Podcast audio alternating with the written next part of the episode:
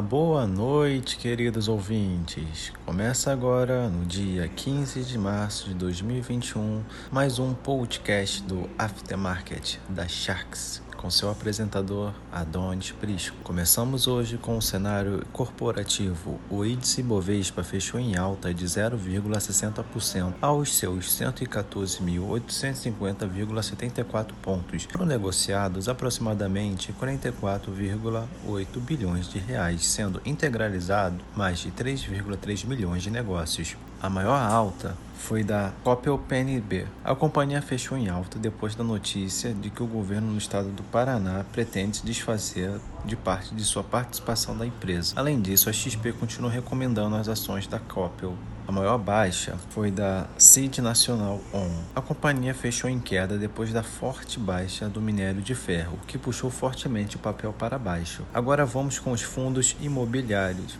Hoje o índice FIX fechou em baixa de 0,26 aos 2.830,93 pontos, com um volume de 277,83 milhões de reais, sendo integralizado um, um volume com pouco mais de 217 mil negócios. A maior alta foi da Continental Square Faria, apresentando a maior alta no mercado. O fundo fechou o pregão sendo negociado a R$ 2,83, sendo um fator que parece contribuir para a alta as demonstrações financeiras disponibilizadas no dia de hoje. A maior baixa foi da BTG, proporcionando a maior queda do dia de hoje. O fundo terminou o dia sendo negociado a 88,75 reais, estando descontado em relação ao valor patrimonial por cota de 96,42 reais. Agora vamos com as notícias do mercado. O mercado tem dia de alta nesse começo de semana diante do vencimento de opções sobre as ações e um otimismo por parte dos investidores em Wall Street, com a possibilidade da reabertura da economia, colocando para trás a instabilidade provocada pelo aumento no rendimento dos títulos do Tesouro dos Estados Unidos. Mas também investidores brasileiros estão estão de olho na possível troca do ministro da Saúde. Agora vamos com notícias do governo. Segundo veículos de imprensa, Eduardo Pazuello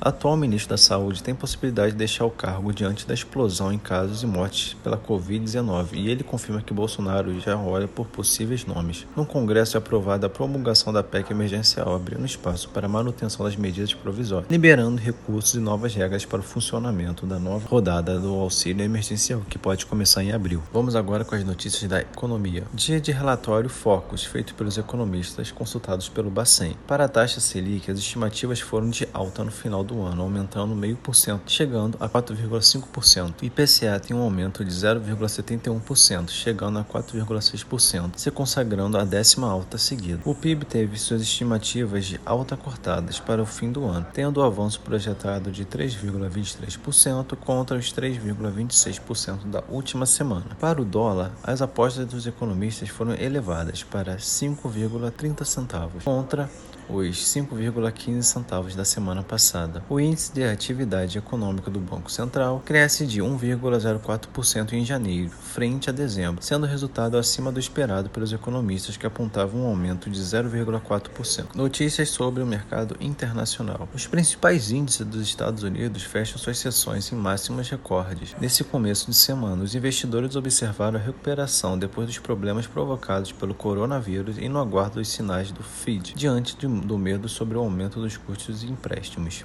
Os principais ganhos dos índices se dão pelo salto de companhias aéreas e a subida dos índices setoriais do SP 500, liderado por serviços públicos e imobiliários, cada um tendo alta superior a 1%. Muito bem, meus caros ouvintes. Encerra-se mais um podcast do Aftermarket da Sharks e vejo vocês na próxima. Até mais!